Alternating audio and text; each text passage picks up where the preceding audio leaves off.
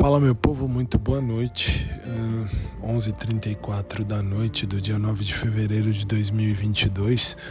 E esqueci de falar né, um monte de coisa de hoje. É que também cheguei em casa depois da academia, fui tomar banho, fui me arrumar e tive que fazer o meu programa de rádio diário, enfim.